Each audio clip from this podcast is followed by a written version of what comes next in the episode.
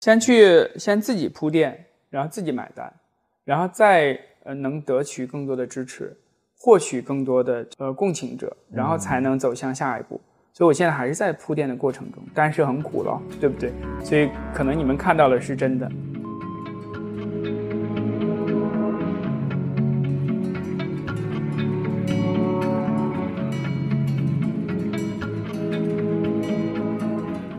首先，我非常开心，今天有两位我的好朋友来跟我一起闲聊。第一个呢是崔丹，时尚界的大咖，做很多跟时尚相关的公益的项目，等会也会跟我们稍微介绍一下。Hello，大家好。叶子乐 本身是一个非常好的设计师，也有自己的 IP 跟品牌。我想到把他们两个人拉到艺仓美术馆来聊一聊孟菲斯的原因，其实很简单，因为他们两个人都，也我们不要说是大藏家好了，但是都买过。也收过孟菲斯的作品。设计圈有个说法，我们不是说人人心中都有孟菲斯吗？那是一种心态、精神状态。但是呢，其实人人都应该收那么一件，不管大小的这个孟菲斯的作品。对，我们就很想跟他们聊一聊，然后请他们跟大家分享一下，他们怎么会收他这件孟菲斯的作品呢？收了之后，这个来龙去脉是什么呢？然后他自己一个。呃，感想跟感受是什么？我们可以先从子乐开始。我觉得，嗯，就墨菲斯，其实我很早就了解他了，因为我这是读设计的嘛。那在他在设计史上，在家居史上都是有一定的这样子一个影响力跟知名度的。所以其实就是因为我从伦敦搬去了呃柏林，然后又搬回了上海，就是也是个机缘巧合吧。当时确实觉得，也不知道未来走向怎么样。所以我就在上海买了这样一栋老房子嘛。那当时装修的时候，因为我个人风格是很强烈的，嗯，因为我很喜欢色彩。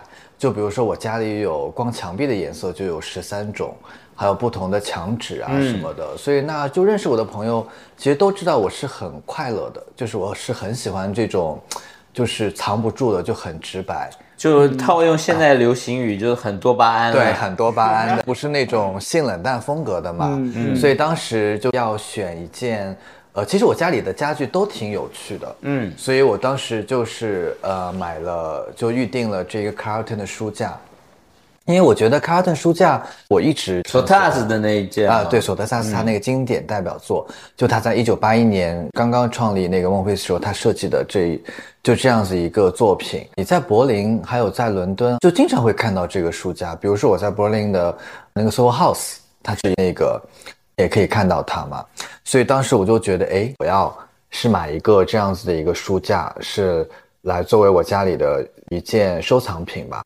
孟菲斯的家具它很难搭，就它并不是适合所有人的家，就它对你的这个家里是有非常高的要求，因为它是完全是反对当时工业化的这样子一种生产状态，对，所以它就是这种很颠覆、很疯狂。我不能算是藏家吧，它适合我的家，所以我就把它是买下来，而不是因为它是一件博物馆级别的艺术品。所以我觉得这也是孟菲斯传递出来的一种。状态，因为它不是一种风格，而是一种生活态度。那它正好是符合了我的这样子一种生活方式，所以当时我就买了这样子，就预定了这一个卡尔顿的书架。对，你这书架上面真的有书吗？有啊，有有有有有。它其实我觉得它有缺点，就是它很分类，很有趣，但它其实功能性还是在的。其实它旁边，因为它像一个机器人嘛，对设计，那它也像一个植物。就这样子一个就摆设，所以你就有些人会就会问我说，哎，这个书架其实很不实用。But however，其实它的功能性还是在，但它你当然是不能用完全的实用主义说它每一个像书架一样，它的利用率可以达到百分之九十九。那对它来说，它的利用率可能可以达到百分之六七十。对，而且它还是很牢固的，因为你看到 Carl Lagerfeld 他的家里其实也有收藏卡尔顿书架嘛，它是摆满的。对，所以它的功能性是在的。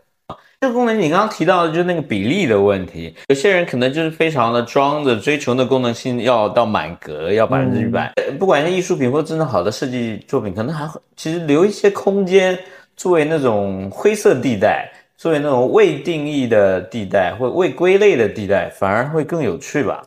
对啊，因为比如说你别的书架可能它就是这样方方正正的，那你的书也是这样方方正正的，但是它的书架因为是斜的嘛，对所以它的书也会让你觉得有生命力了，带给你这种。其实我觉得孟菲斯它真的可以给你的家带来愉悦感，嗯这是我觉得它存在最主要的意义。明白？嗯，崔丹，你愉悦吗？坦白说，不避讳说，其实最早是跟风，对，因为觉得到底孟菲斯是什么这个流派嗯与风格，它的整个一个文化来源的话，其实并没有那么明白。最早，那后来是因为跟风拥有了这一件，你要搞清楚它是怎么回事儿嘛。所以最早其实像刚才子乐谈的 Carlton 这个书架。但结果放不进来，对我在北京的家放不进这去，是两层，对，是没有没有，我正好就是我规划那个地方，它结果尺寸有差异，对，哦就就没办法。那后来就退而求其次，就去选了灯具，对，比较有名，像呃 Tree Tops，对，呃比较大的那个，因为当时找到一个呃有一定体积感啊，但又有一定存在感的嗯灯不那么容易。对，然后呢，有很多大陆货，就觉得说，坦白说，就觉得说啊，太多重复了。是家里面还是要有一点生机的嘛。那后来同步，我从认识孟菲斯了解过程里边，我就开始把它当做礼品，在朋友去搬新居的时候，尤其是装修什么重要的朋友，比如说刘雯当时搬新家的时候，我就送给他一盏台灯，因为我没办法帮他去规划整个空间，我只送一个相对比较小体量的，这样子的话很 cute。对，然后呢点睛的。对对对，很点睛，又很适合。我觉得是就像你刚才讲，它比较 delightful，空间里面会出现愉悦感。正好呢，我觉得也比较有来头。就虽然它是不是一件新的物品，但送给他的同时，其实背后有很多不同的用意。一方面可以装点愉悦你的空间，一方面还有。一些就是说，哎，我我告诉你，孟菲斯是什么来历，这是一种谈资，对不对？嗯所以当时有送他像有点像呃 d i t 那个小比较小小体积的，对对对对，颜色很漂亮，我觉得也很适合他。对，所以其实这是我嗯跟风所得来的来历。但既然想，我还是比较，我觉得是浅度的，不能叫藏家，嗯而是一个认同者。嗯，其实孟菲斯像你说的，他是一个生活态度啊，我们说他是一个精神状态。本来那个名字也是听了 Bob Dylan 一首歌而来的。对。对对对对对对对对那是当时的魔魔音灌脑吧，大概 inside 到神。Home Face Blues again。对对对对他们本来创作的初衷，就一帮人说要反对当时的这样子一种工业化的风格，工业化的对，然后一群人就是在一起反对性冷淡风，对，然后听了这一首歌就叫 Monface Group，对。对。对，因为本来起源就这么样的无厘头好了，但其实根本就不是一刚开始就没有大家把它追求成什么非常严格定义的艺术品啊、艺术收藏。其实更对所有人有一种更开放的态度，他们也也非常看重它这个东西是不是可以给你带来情感的价值。对你们也换了很多地方住，嗯，你也去伦敦、柏林又上海。呃，崔丹以前也住北京的，然后现在都落户在上海。上海这个居住环境的改变，跟你们对于你们居住环境里面的家具啊、物件啊，关系有改变吗？或是你对他们的期待有所改变吗？我五年一共呃柏林跟上海搬过十次家，哦，哇，那你是搬家专业户了。太猛了！你这这搬家一次要耗费一周吧？搬家倒有阿姨什么都不用我动手，这个就是还好，就是我觉得对我来说，说搬家是一种像约会一样的 dating。这样子一种情感，因为我不就我很难对一个房子长久的对它保持热情。这也反映你个人情感状态吗？对，没有，我是对我就是很喜欢房子，因为我觉得嗯我可能是艺术家嘛，对我很多灵感其实来自于我居住空间的，所以我的就我的对我的居住空间，其实我会希望它能够常变常新的。所以当时我在上海的长乐路。安福路、永福路、淮海中路，其实我都有过很漂亮的老就老房子，房然后房东都超级爱我，就因为我每次我都会把它重新装修一遍，嗯对，完全打造成我的风格。然后我每次退租，他就很开心的可以以更高的价钱 就租给别人。对，那很多人就说你是不是脑子有病啊？这又不是你的房子，你干嘛要花钱去装修呢？我就说，因为很喜欢这些老公寓、老房子，是它给我带来愉悦感，但是我不能拥有它们。但是我希望能够在就每一个我住过的里面都能够留下子乐的一些足迹、一些印记吧。等于说，我觉得这也是我一种生活方式。对于我个人就来说，其实我非常不喜欢性冷淡的。嗯，因为我的家一直都是很热烈的，就我每个家风格都不一样，但基本上都是很浓烈、很热烈、很多色彩的。那特别是是在去年一在家里的这段时间。我个人还是幸福感是相对比较强的，因为我还是住在一个相对很快乐的一个地方。嗯，那我其实我当时我还做了一个宅家冒险家的这样子一些小的艺术项目嘛，就在家里冒险，然后为我不同的家具起名字啊，他们很愉快的生活在一起啊，就是其实我觉得这是一种治愈。是。对，呃，因为家具对我来说，所以我家里的家具总的来说都比较奇怪长得。对，因为我觉得家具对我来说，它是我的一个朋友。嗯，对，它跟我是可能产生很多，其实它是见证了我生活当中很多的方方面面嘛。嗯，所以我会为他们起名字。我的花瓶叫 Lisa，对我来说，这些都是一种情感治愈，很有意思哦。我非常认同。以及可以深同感受他所讲的搬家带来的兴奋感，对，但是我没有他那么的极端，对我没我那么没那么喜欢搬家，因为我觉得的确是每一次的是这种投入和耗费，你还是要像对一个这个情感的对象一样的，我投入我还需要能够有一点持久啊，这不一样的感情观的确是，对，但是我我我非常认同，就是嗯家，尤其是一个心智的一种氛围。给你带来的整个心境，至少得维持几个月这种兴奋感。我觉得那个兴奋感是你起床。呼吸第一口空气的时候就会拥有的。第二可来过我家，对吧？我虽然都有急匆匆的或者不同的朋友来相会在同一屋檐下的时候，就发现还挺美的，挺舒适的。或者讲，哎，我很喜欢你家的氛围吧。我觉得这这那一刻你是有那种非常呃有有一些强大的能量给你支撑的。以及在这个特殊的三年的期间，我觉得家也对我很大的救赎。对，是的。对，然后呢，哎，刚好我 最后我的确也搬到了一个。有很大户外空间的一个家，对呢，我有两个露台，这个两个露台就很大，加在一起就感觉是就是像是我。他说错了，崔丹的家不是露台，是花园。呃，暂且可以这么讲，现在变成了菜园、鱼花园。对，当时我就觉得说，呃，我有一层，我可以在最美好的那个阳光下。哦，四五月份嘛，对不对？正好那是最美好的一个天气，看着它花起花落，对整个一个你看到春天的一一整套周期，觉得在那个状态下，我读本书，我觉得我还竟然有一点点呃享受那个时刻。然后另外一个露台，我就专门去运动，就是视频隔空的去这个锻炼身体。然后那个时期，任何的一个嗯。你氛围上的事物对你来说都会有呃能量的加持，嗯，当然也会有一些影响。嗯，所以我觉得如果这个空间和这个家给到你愉悦感，给到你很大的一些信心和信念的话，其实。还挺重要的。现在大家都特特别重视自己在家里面是不是有能量，对，有愉悦感，给自己精神上、身体上面的支持嘛。嗯，但你每次搬家，家具都换新吗？啊，没有。呃，很多东西其实从我第一个家，它会一直跟随着我，因为我觉得在这一块，我还是有一点德国人的思维方式。嗯，就比如说我刚刚从柏从伦敦搬去柏林的时候，我是非常不适应德国人的一整套的生活方式。就比如说那个时候我去租。房子的时候空无一物，连厨房都是空的，就厨房就是一个白白的空间。对他们。一般常规都是这样，对他们一般常规就是说，everything 都是要你自己去做的，包括你的厨房都是你自己去，就是说制式化，然后让个人化在。对他们就不像中国，你租套房子嘛，全都帮你配好，对吧？你就不用就就劳心劳肺。嗯，但我最后发现，其实这种生活方式特别好，因为就所以为什么德国人他的一个椅子可以用一辈子？我觉得很有趣，因为我去柏林，其实有很多还是 matters，它有很多文化差异，就比如说德国人特别。直白，去一家店，我记得非常清楚，那个店的名字就叫桌子，特别的干净。就跟老板说：“我说你这家店是刚开吗？”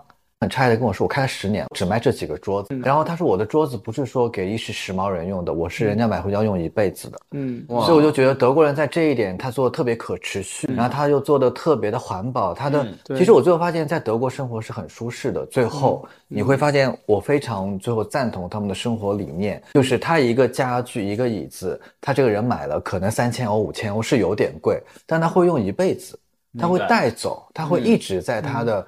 对他来说，这是他的一些非常就是一辈子的一个承诺，是一个精神介质上的稳定值。对对对对对，是的。所以就是说，很多人会说，你搬家这么多次，是不是每次也是快速的把这个东西扔掉换新？其实我没有，其实我家里很多物件是留下的。伊萨呀、阿曼达、对 Jessica 都会一路跟着你，是你回新来的，对吗？对对对，我觉得我把人家名字都暴露出来了。对，后面就是家里面有客人的。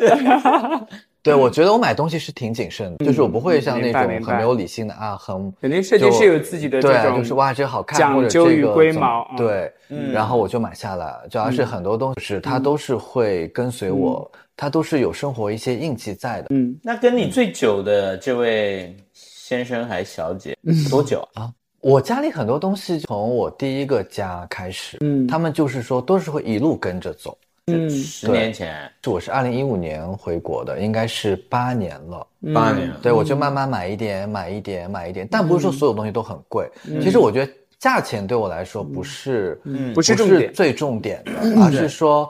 呃，我家里会有一个类似像好奇柜一样的东西，嗯就非常有趣，它有点像博物馆的一角。然后当中它收藏了我可能从世界各地带回来的小东西，然后有一些，比如说我会捡回来一些很可爱的，就我有一个小容器会收藏我从世界各地捡回来的石头。嗯，但我觉得石头都好可爱，有一个石头它长得就像人脸一样的，所以它也是一直跟了我八年了，就是我就一路就是这样走过来，它都会跟着我。对，还挺好奇子琪的家啊，对啊，我非常好奇。很多可以去挖掘的。我觉得好多人可能他觉得我家里一定要摆最贵的家具，最怎么样的东西是，其实我个人不是很赞同是，这样子的理，就是理念。嗯，我觉得家里的东西不是说这个沙发很贵，它就适合你。嗯，你家里的东西基本上就是一个摆满、存满你的好朋友、你的美好回忆 对的，地对的，方。对的，是的。而且我对我的植物都非常精心照料它们。哎，它也是嗯植物的我很喜欢金手指植物的哎，每天晚上还要给它们擦一擦，然后浇浇花什么的，然后还帮帮它放音乐什么的。我觉得对植物很重要。我我觉得这这也是在一个不断的这个经历，但是并且在学习的过程。你举例子讲，其实你家里面给予你这个环境和氛围的话，那你就要去可能要涉猎到另外一个不同领域里边，可能是以以往你完全不熟悉的领域，比如说植物，也是我到了这个家，嗯。才开始去呃非常的去看重，以及就是我也就是去学习植物的常识。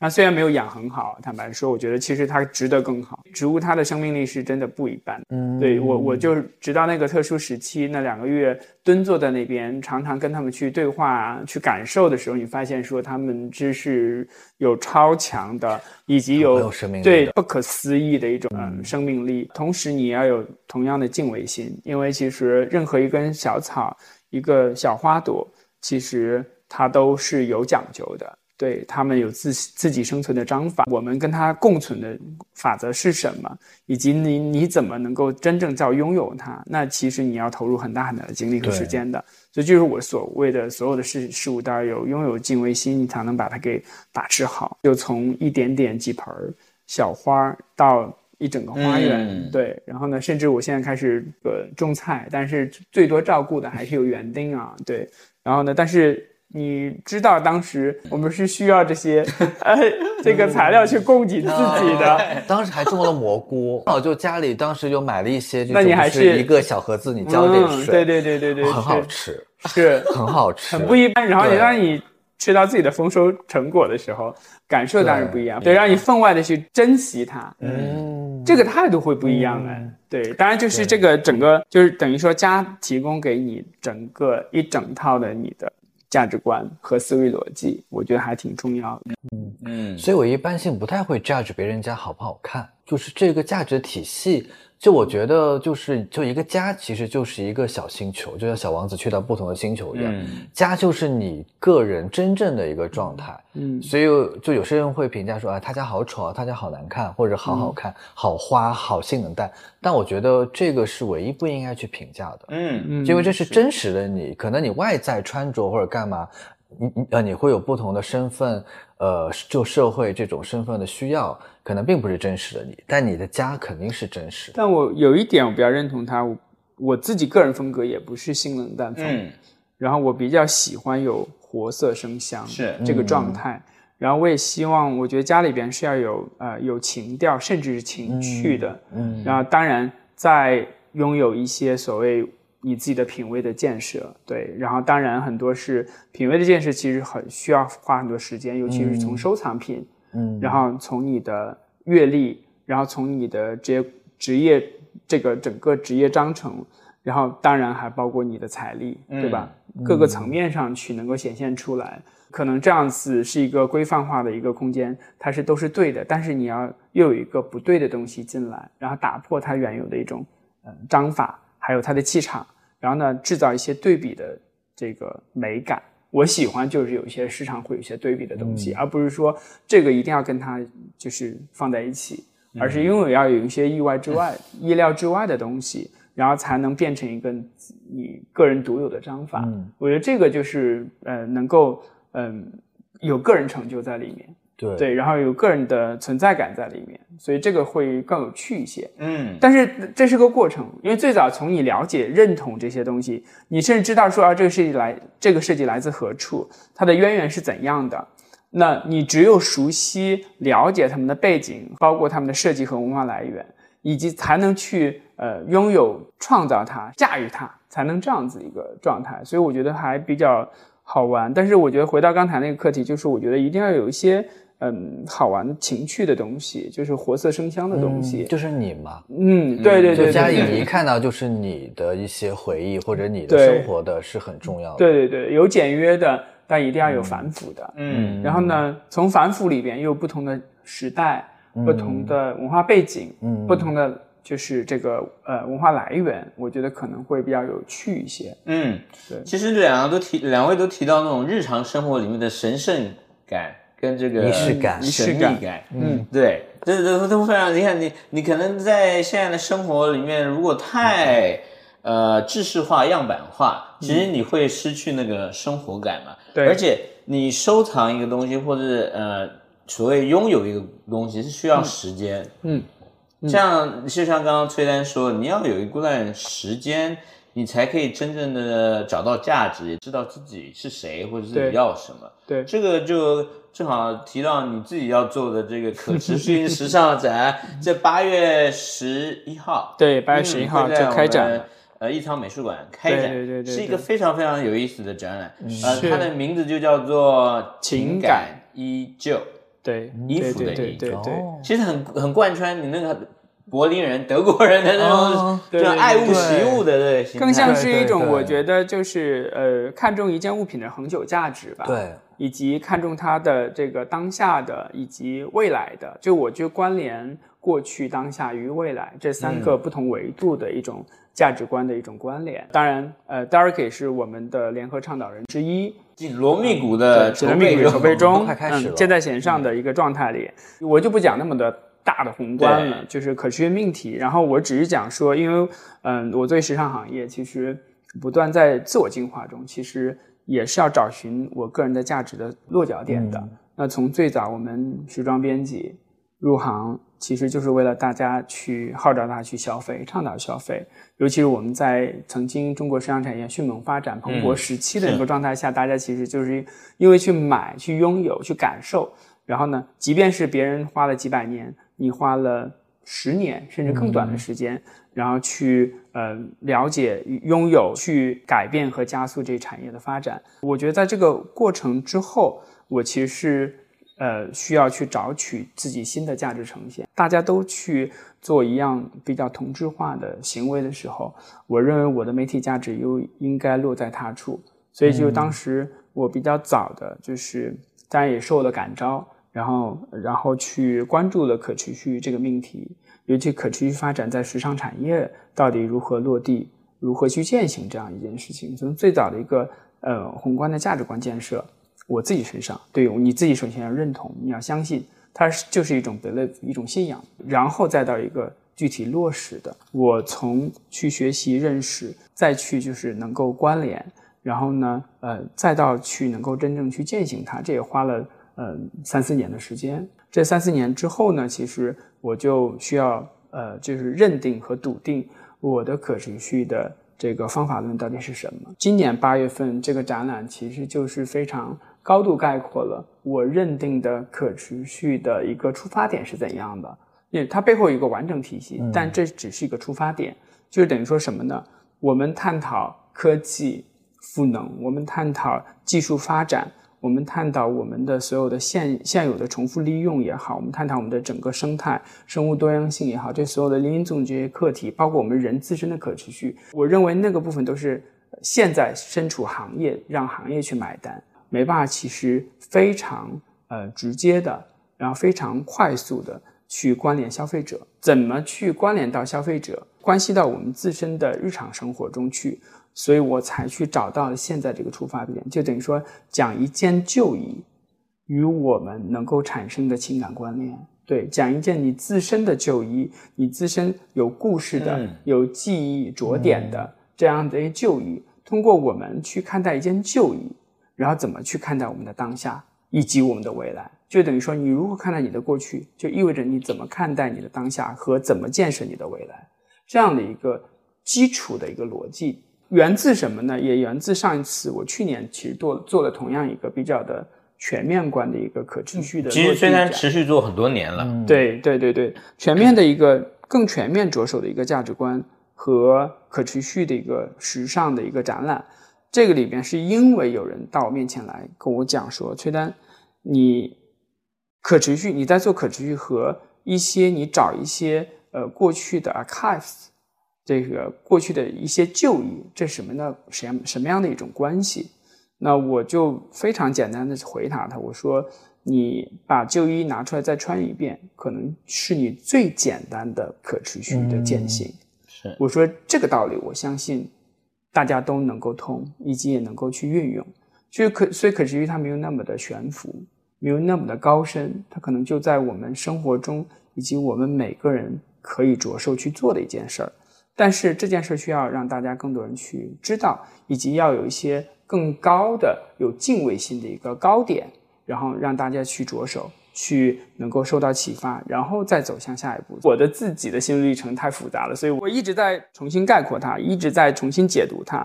就等于说，综合而论呢，就是等于说，每个人，尤其是行业中的一些名人、公众人物、领袖人物，那加上我们的呃普通人，每个人，我们其实着手去怎么拿出一件旧衣，怎么去讲这件旧衣你自己的情感连接和故事，由此。去跟大家共情，然后找取大家对于可持续最简单、最概括的、最具象的一种认知。从这个出发点，我们才去去走向一个嗯看旧如新，甚至我们还走向一种以旧换新的方式。比如说，那你怎么去看待这件旧衣服？你怎么去作用这件旧衣服呢？对吧？它一件旧衣服，你可能重新再穿一遍，你可能转手给其他的朋友。你甚至是找到它的新的主人，但是你也可以赋予它新生，你可以改造它，通过 upcycling 这样的一种方式，给它找到一个新的生命载体和能量。那这样子，它也是一个非常可观的一个行为。对于大众所有人来说，它是一个非常可以普及、可以随便运用的一个方式。但是对于产业来说，嗯，我们其实怎么去？我们不只是以新来去造新，我们也可以用旧来去造新。对这个方这个方法论，我相信在每个行业中、每个领域都有体现和表达哈。只是我觉得我们要扩大声量，针对所有的人去产生这种共情，然后呢，把这个倡导能够走出来。所以为什么说跟呃 Derek 我们几位就是大家还是在行业内以及在公众有影响力几位联合倡导人，嗯，我们为什么要加入这个倡导的缘由，非常感激，就是能够提及我们这个展览。然后呢，也算是我们在行业中不断自我进化中一个修为吧，算是我来回馈我的行业。嗯，其实这个思路其实非常自然而顺理成章的。大家对于生活周边的这些物件或者日常，可能这特殊三年之后，让大家更重视到它其中的情感价值。其实每一件东西大概。都是你的回忆吧？对，呃，没有必要。对，随着这个所谓工业流程的这个快速度，就买了就忘了。对的，因为我们行业中的迭代和嗯更新速度过频，然后大家整个在一个工业产链中的这种秩序和方式，导致我们变成一个高消耗行业。对吧？但是它又关乎到我们每个人的生活方式。那所以从产业到我们生活方式中，如果如何能建设一个就是新的价值观，如何能用一个新的可持续的方式去替代我们原本不再可持续的方式？那这一点我来我觉得来说是一个非常重要的一点。嗯但我觉得现在到了这个嗯时机了。为什么我讲 archives？我在讲 archives 有很多种认同。第一，首先我们行业中是时候该讲一些我们的就是时装文化背后的一些含义和一些故事了，尤其是所有的人去回望自己的一件旧衣。发生的那个时间节点对自己的个人人生有什么样的影响？这一这时期，大家都是很有激情的。嗯第二是年轻人又来了新的一波，有所谓的呃复古潮流，嗯对 vintage，他们又重新去用他们现在视野和他们的一些规范，然后去看待 vintage，去看待 archives，、对，所以就是呃，这是一种我觉得结合一种新的风潮，呃，再结合我们也想去倡导和引导大众的一种、呃心理取舍。所以才能够综合在一起，变成了一个这样的一个现象级的方式。是我希望能变成一个大家所有人都认同的东西，因为这件事儿真的是所有人都可以做。对，我只是做了一个展，嗯给大家这种号召和一种投石问路的方式。对，因为崔丹自己是策展人，嗯这你可以跟我们透露一点其中的亮点。一些亮点，对吧？嗯，对，我们的倡导人，联合倡导人就有亮点，比如说我们的周迅小姐，上一次在展览中也做了很大的支持，嗯对，然后我们的刘嘉玲，对，大明星，然后身体力行，给我们做出很好的公益倡导。对，我们的超模刘雯小姐，嗯我的好朋友，去年就参与到这个这个倡导中来。那同样，Derek，我，然后还有呃包一峰包老师是，包老师呃冯楚轩，嗯对，然后不同身份、不同维度、不同领域的人，大家都进来。呃，我认我认为啊，哪怕我们自己发一个朋友圈，我认为就能达到非常好的嗯一种效应。是对，所以其实我觉得在这个倡导的过程中，不由得带动大家去进入这个呃世界观里面。当然，我们这个展览中有三个大的板块，非常有趣啊。就是第一个板块是我收集的，真的是非常多的文娱的名人、他们的珍藏。对，嗯、这里边有众多的大的这个名字，比如说呃金宇澄老师，对，比如说贾樟柯导演，嗯比如说，嗯呃，还有一些很特殊的展品，比如说蔡国强与三宅一生嗯的曾经最著名的一个联名系列，包括我们的倡导人提供的展品，其实有很多他是在自己的职业高光也好，还是在私人的衣物上提供的这种个人价值，比如说孙俪她的她与她嗯孩子之间的这个情感连接，对。然后包括甚至我们还关注到，比如说有创作者专门为残障人士提供的衣物的创作，然后也以特殊的展品形式去嗯呈现出来。对我觉得最柔软的部分，其实就是我们在让每个人去讲自己的故事这个记忆的时候，对，总是会关联起来非常多让你有感触的，有丰富情感的这种触点。对，然后让大家觉得说啊，这个啊真的非常有意义。当然也会有很多我们真的是时装的藏家，他藏品每一处都会呈现出来这个设计师这个品牌在不同的时代里面的嗯它的一种风貌和他为什么去收藏它的一种价值。对，那当然，我们第二部分会有就众多的品牌，尤其是这个时尚行业中的，嗯，非常呃如雷贯耳的一些名字来提供出来他们的展品。这个展品更像是时装文化提供一种记忆的时候，提供出来什么样的文化价值。对，这个部分是也很重要的，这是很很有趣的一个策展氛围啊。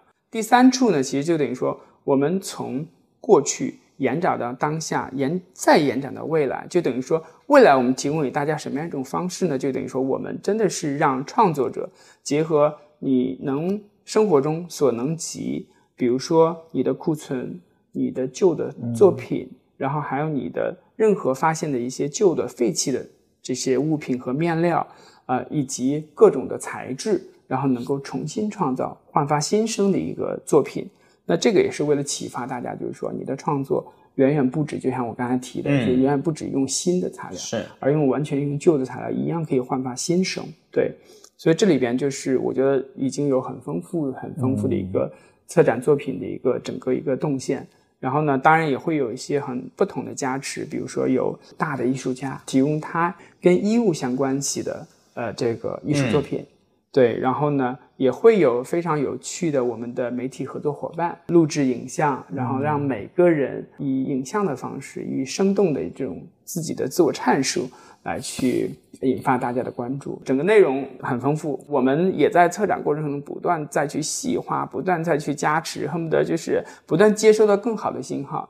有的就是展品提供者，他听到了认同了，然后甚至他要补加他的协作，嗯然后给予我们更好的一些物料。嗯对，甚至是有些人就是认为认同这个项目，他就真的是不介怀去参与我们的营销和宣传。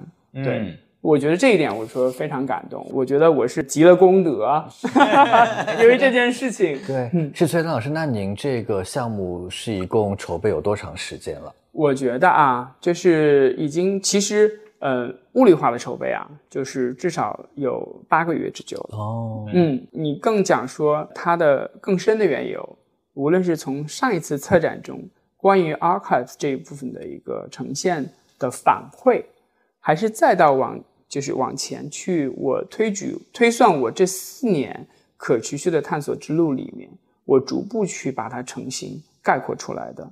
对，所以其实我我认为我的筹备其实已经良久。嗯，对我甚至是把我整个我自己的在呃时尚行业中的整个一个见识与我的资源和我的认知，然后把它慢慢慢慢的汇总概括到这一处。变成我认同在时尚产业一种新的价值观的一种表达，是对，嗯，因为这我觉得这完全是崔丹的这个深情的贡献，嗯，真的是对。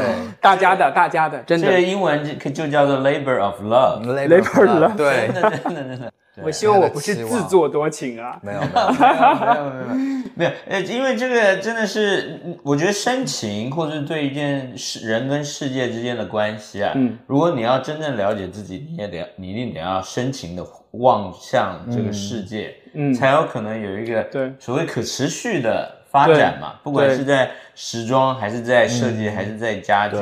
尤其是间接不断有恒心、有时间酝酿、培育的行为，大家被二十世纪、二十一世纪的步调赶得太快了，有时候都忘记了。对，对，对，我觉得也是一种厚积薄发，然后以及我觉得也是，我认为这个行业就是。我们整个生态危机也好，我们整整个我给我们的这些所有的这个地球给我们的一些预示，其实就让我们就是以要需要更快的速度去反馈它，需要去嗯需要去针对身身体力行的去做这件事情，这是我们每个人的可持续很重要。所以呢，你看时尚设计界都有爱啊，不是不像一般人。想象中的像女魔头那样子的，我们惯有的一种惯有的一种这种恶名，对吧？恶名嘛，但的确他曾经也恶名昭著，鄙视他人，对吧？所以那个不真的是一个刻板印象。对，当然一般人还是会觉得说，呃，一般人应该会有一个焦虑，就是他可能在生活圈里面，就尤其同龄同辈的。呃，有很多需要攀比的地方嘛。你那个，你不止从外表穿衣服，那跟比家具，嗯，那总是会有一些要开始比家具，对，开始比家具了，比自己有几件孟菲斯开始。然后那个什么家具一定要什么牌子的，对，所以像符合一些呃社会上的一些刻板印象。然后有了孩子，还要比孩子上哪个小学？有了孩子，你才真正开始要开始攀比之路，才真正才是攀比之路。对，我看两位一点都没有攀比的障碍，自乐，感觉他不像是，我就是随便会跟人攀比，这样感觉跟自己攀比。我想要了解，就好奇，就是你不是在国外住了这么多年吗？就是说，是真正国内这个环境特别会把你挤上这个攀比的悬崖吗？国外就不会吗？呃，我觉得可能是他们已经过了这样子一个时期，就是因为我们可能从那个发展个人开始有机会能够变成呃一夜暴富啊，或者你有机会能够成为呃有钱人的时机，也就这几十年。嗯，就是说呃，在这个一个，我觉得现在从服装。攀比到家具，其实已经是一种进步了。从外在的这种我一个包啊，一个衣服啊，已经到内在身体的这种享受，这种我觉得它已经是一个进步了。嗯然后这个我觉得它是一个呃过程。嗯就是这肯定是一个过程，因为人性，呃，都在嘛。那你看，我觉得今年大家又开始呃攀比的是什么？就是户外啊，对吧、嗯 s p o r t y 啊，对要去露营啊、这一种。对，就我个人觉得，它已经从慢慢的外在的，已经慢慢往内在的这种心理感受或者这种身心愉悦的方向在走了。嗯所以它是一个非常正确的一个方式。嗯我觉得攀比其实从古代就已经有了。嗯其实哪里都有，你看皇宫一个建的比一个啊，对吧？是宏伟。那无论是从上层阶级到普通老百姓，其实我觉得这个都是不可避免的。除了你生就生病上真正能够体验到的这一些痛苦啊，或者就不好，其实你所有的外在的给你的不开心，都是你自己造成的。请展开说明一下。就我觉得就是说，你真正的可以感受到痛苦就是生病。嗯比嗯如说你真的得病了，或身体的这种痛苦、哦是真实的痛是苦。但你别的可能，哎，我这个包没有买到，或我这个哦东西没有得到、焦虑啊对这种焦虑，其实我觉得更多的是你个人的一种就是 struggling。嗯其实它并不是真的可以给你带来伤害嘛。明白明白明白。嗯我确实不是攀比的那种嗯类型。对，我觉得我就是一直挺感恩的，就穿的或者干嘛，就是符合你个人的这种形象，我觉得更重要。嗯我就发现有些人可能他的穿着并不适合他，嗯可能对只是对我觉得这点，这个是最吊诡的地方啊嗯。比如说，就是一方面我感到焦虑，焦虑可能是因为我不满意我，不管是内里里外外，但是呢，那个可能来源在于说，我现在给我自己的里里外，或是我认为应该得到或应该这个样子的里里外，不符合，不适合我自己，嗯，所以这个。呃，时尚教父有什么建议？千万不要给我冠这个名义，这真的是把我捧杀。开个玩笑嘛。你是最称得上教父教母的太多了，我可不敢，我还是一个年轻人。时尚小小年轻来，崔丹老师请说。我在可持续时尚这个方面是一个新人啊。刚才我们说到就是焦虑，我觉得行业中啊，我们时尚行业中，因为呃这个一直在呃非常快速的发展这个状态里边，曾经别人发展了上百年，我们用了十年时间嗯就走了一样的链路。对，所谓叫弯道超车，对吧？我们享受了很多其中的红利，嗯然后我们享受其中这个膨胀和盛放得来的一种光环，但是同时我们一定会付出很大的代价。对，嗯对，所以其实我们现在慢慢的 pay back，觉得就是它一个完善的体系，成熟发展来的一个体系，同样就是这么的压缩到我们这其中，那解开的时候肯定是有这个所谓的损失和代价，这就是我们所谓会产生的一些焦虑。当然，同期我们的社会形态意味着本身我们还是非常有焦虑感的，因为这一点，我相信大家去在国外有的时候啊，一定程度上可能会有一些感受，比如说啊，我们中国人是最感激的，对，永远大家就是永远是第一个冲出去，从嗯、登机口，嗯。再到我们的这个交通工具，再来我们我们永远是最着急的那一个。对我觉得这个我们是永远是要感先，要我们是拥有这个强烈的竞争意识、敏感性的。所以这是为什么我们曾经一直一度在焦虑中，尤其是行时尚行业提供了很多也是身体焦虑一定是存在的。对于大家要穿进啊去漂亮的衣服，哎，我现在发现很多东西是不是越做越小了？比如说明明穿的是 M 的，然后我买 L，好像跟 M 也差不多。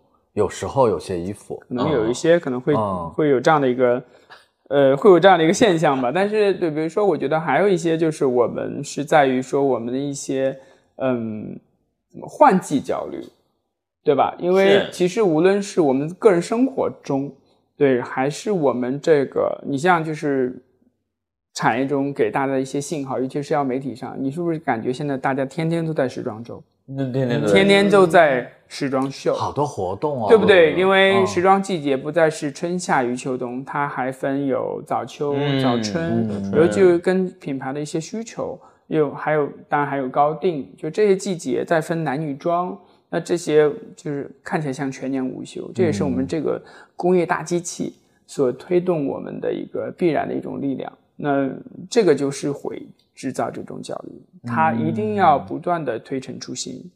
这就是为什么我们要考虑焦虑的源头。对，这是焦虑的源头。这就为什么说我们那整个导致整个产业，我们从我们的生产秩序上，再到我们的生活方式上，都会制造很多的焦虑。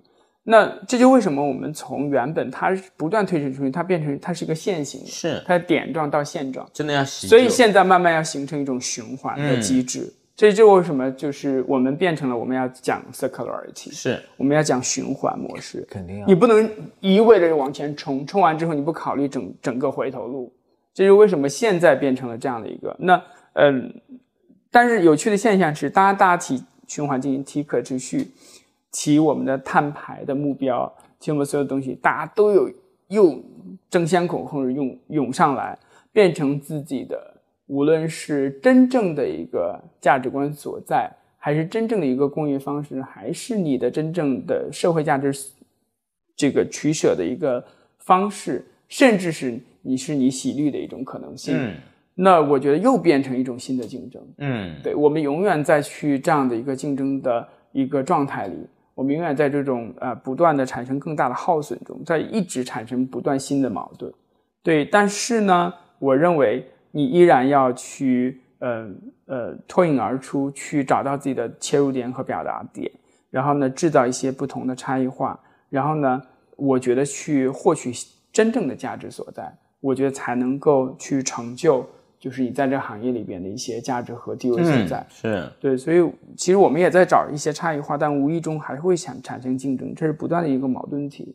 但希望能够慢慢就把这个矛盾慢慢的能够缩小，然后呢，把大家的更在阶段性阶段阶段中的共性找到，这样子的话，大家步调更一致的话，我觉得我们才不会在竞争里边失去自我。像你这个情感依旧，对我来说就觉得是这这个回望啊，其实一个更大、更向前的前瞻。对，就是你说谁没有，你说谁想不到这件事儿，谁都能想得到。一我一说这件事儿，大家就哎挺好的，挺好的。那为什么大家都没做呢？嗯，对，就我就我也是想要制造一些差异化。大家都讲新的时候，我讲旧。那大大家讲旧的时候怎么讲？我需要帮大家去做解读，然后以及大家都讲是一个悬浮和倡导还有理念的时候，我必须要做落地。就我我我是喜欢这样子的。我觉得我得取从媒体得取的更多是一种敏锐度和我制造差异化的行为。嗯，对，这个是我的，我认为我媒体得来的本领。嗯嗯媒体本来就是要领先的，嗯是本来就是要给别人看到更。所以曾经我抗拒，我觉得我离开了时尚媒体之后，就做一个工作，我离开之后，我开始做自己的事儿的时候，我还是觉得说啊，我已经不是媒体人了。嗯但现在发现回来，我所做的事儿还是一种媒体和媒介行为。我又把自己传播嘛，传我又把我我又把我的媒体，我以前叫前媒体人，我现在又把这个钱去掉了。我现在做的事儿不是因为我没有不在一个杂志供职，嗯和不在一个显性媒体行为里边去做事儿，那我现在所做的事儿也是一种媒体。是是一种公众传播。对对对，嗯对，是这样子的。所以啊，刚才说的焦虑，所以就是我们不断制造焦虑，但是我们要去制衡它。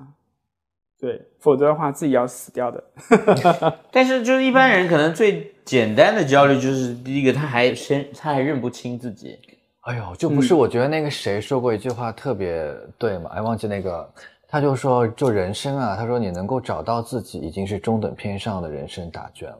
哇，对于大多数来说，的人来说，一辈子你是找不到自己的，嗯，就浑浑噩噩，就是每天这样子，就是就走了。有时候即便找找找找到了一个阶段找到了，它还会不断产，生变化。你一辈子找到也是不可能的。你自我怀 疑，对啊吧？会然后呢，也不笃定的的时刻肯定会有的。嗯，是，嗯，这个我自己也没什么特别的招数，但我觉得始终保持像怀旧、习旧，嗯会呃会给你很多找到你自己方向的养分。嗯我自己是这么认为。对，因为你要去买衣服，我觉得你永远会觉得你少一件，嗯无论男女。是。但你反过来，你看你的你自己的衣橱，其实你这辈子也穿不完的呀。嗯我觉得就是从先，嗯，去倡导，然后大让大家稍微看得到开始，我觉得用这个信息先传递出来。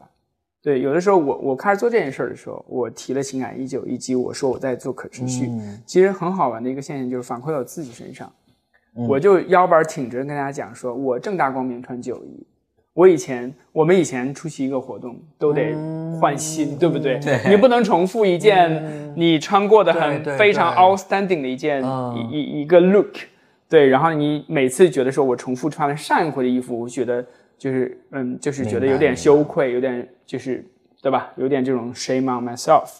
但是呢，我觉得现在反正是这个心理有一些变化，就觉得说我做这个名义，我领了这个名义，以及我也去践行它，我不会再感觉到我穿了一件旧衣，上回出现过，这回这回重复了，就是一种呃，就是一种这个、嗯这个见不得人。对我反而觉得我理直气壮，对对对，成就义使命感。对，然后人家很多朋友也会过来打趣我，就说哟，今天是情感依旧啊。那我觉得这，哎，这不是很有趣吗？对啊对不对？就是他对可能有些人知道我在做这件事情，就跟我讲说，哟，今天是情感依旧，是啊，就我为什觉得应该是么不可以？proud of it。其呃，对所以你看，其实像英国很多小报，他经常会非常 proud 的说，你看凯特王妃，她又穿了这一件，她什么时候穿过？他反复再穿，嗯反复再穿。其实对他们来说，这一种是一个很自豪的，一件事情。越是咱们就是因为这个衣服它好不容易设计出来，你不能只给它一次生命力，对对吧？是的，就是它对多简它也很不公平的呀。对，他多简单呀！就是我曾经我好我好朋友黄伟文，就是他是这么大的一个时装的爱好者，对炙热狂热哦，者，他很爱的。对，然后他有那么多，他有一个大仓库来存储他的所有的衣物。就是当时他也给了我最初的启发，嗯就是说为什么我去展出大家个人的私藏，呃，是因为我问过他一个问题，就是说，挖美，你为什么这么多衣服，你不会把它走向二手市场，去去处理到它？因为对你来说是可能是很大的负担。他说，我怎么可以忍受我这些衣服随便走向一个陌生人，走向一个随便的二手市场，是因为每件衣物当当初都是承载了我的真爱。嗯我买它一定是我真的爱它。嗯，对，所以爱过，对他就爱过爱过，所以这个不能随便亵渎它的价值。是，就是他曾经给了我一个启发，当然我们没办法走向他那么极端，就是呃有要拥有一个仓库才能装得下他所有的藏品。对，但是呢，我是觉得说，呃，我们在购买的过程中是否可以思考一下，我们曾曾经拥有的东西是不是已经重复啦，嗯对吧？你重新把它穿一遍，是不是这件事情并没有那么的见不得人？对，以及而且可以搭配。对，其实你可以自己对有很多种新的方式。对，对，然后所以其实当然还有一个特别好玩的是，呃，所谓创作者可以赋予的啊，尤其是当代年轻人，更多的年轻的创作者、艺术家，他当他开始去关注以及去践行这个方式的时候，就把旧物重新焕发新生的，就是叫 upcycling。嗯的时候，你发现说，哇，这个完全不一般了。他真的是把一件 vintage 和二手的随便的一件衣物，就是重新焕发了一个新的生命，嗯是变得好看，让让你觉得变得把旧物变得一种时髦的状态。嗯对，甚至他们把它变成一个品牌。嗯，嗯，对，我觉得我希望看到这样的一个现象，能够给大家一个新的启发。还是崔丹，你这这几年钱怎么挣的？呃，这是一个不不叫敏感，而是一一开始为了理想吧。我是一个非常理想主义的人。嗯，呃，我把它当做内容和影响力去塑造的时候，意味着我一定要付出自己的代价。所以其实一开始我把它定性成一个公益行为，我把把它做成一个 non-profit，就是、呃就是没有非盈利 non-commercial 的一个。非盈利性哎，对对，这样的一个状态，那这样子的话，才能得到所有人非常嗯这个呃同等的是一种一种一种支持。对，嗯，那但是呢，你自己不可持续，你跟别人谈什么可持续呢？所以其实也让我要考量这个，呃，我再去做公众影响力、做内容、做启发的时候，我自己怎么持续下去？所以其实这也涉及到一个呃呃，这个所谓就是可持续践行的一步，就等于说，除了除了把它变成一种呃理想化的思想的、有启发性的和概念，那也要把它变成一种呃商品，然后把它践行在我们的生活方式中。对你，只有让大家切实的感受到、使用到可持续、呃时尚的商品，然后呢，结合到我们自己的生活中来，它才能有效。那所以其实我也在探索，在这个方面，无论结合我们的供应链，结合我们的新的可持续原则，结合我们呃这个品牌的资源，结合我自己本身的一个，嗯，就是无论是美学势能，还是我自己的呃这个资源能力，然后能够去展现一个可持续商品的一个行为。那这个商品行为可能就是我未来我自己要可以着手持续发展的一个呃方向，对我希望它能够变成一个，但它可以跟我的影响力然后相辅相成，对，然后呢，当然影响力也不是说完全不能够盈利啊，对，因为我在去做这个号召的时候，其实很多整个产业中的品牌和大的平台，他们也需要一同结合我的影响力和我的出口。然后让让大家知道他们自己的自身本身，他们可持续方面的一些作为。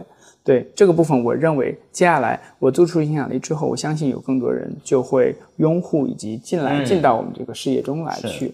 那呃，另外一方面，我觉得我我就要去用可持续的商品去践行我们可持续的理念和我们的这种倡导，然后让它能够呃，它能够呃持续的能够啊激活我们自身也可以持续的活下去。对，它本来就是一个听上去一个可持续的、长期发展的，因为短途的。因为我觉得，其实我需要再强调一个，就是我需要是在发展中去讲究可持续。嗯，对。然后呢，所以我觉得在这个过程里边，它对我来说，它是一种，嗯，它是一种工业方式，它可以是一种工业方式，它一种新的生产方式，取代不可持续的方式。所以，这就是为什么我我认为它势必要带有。一定的商业激活能力，它也带有一定的成熟模式，能够使我走下去。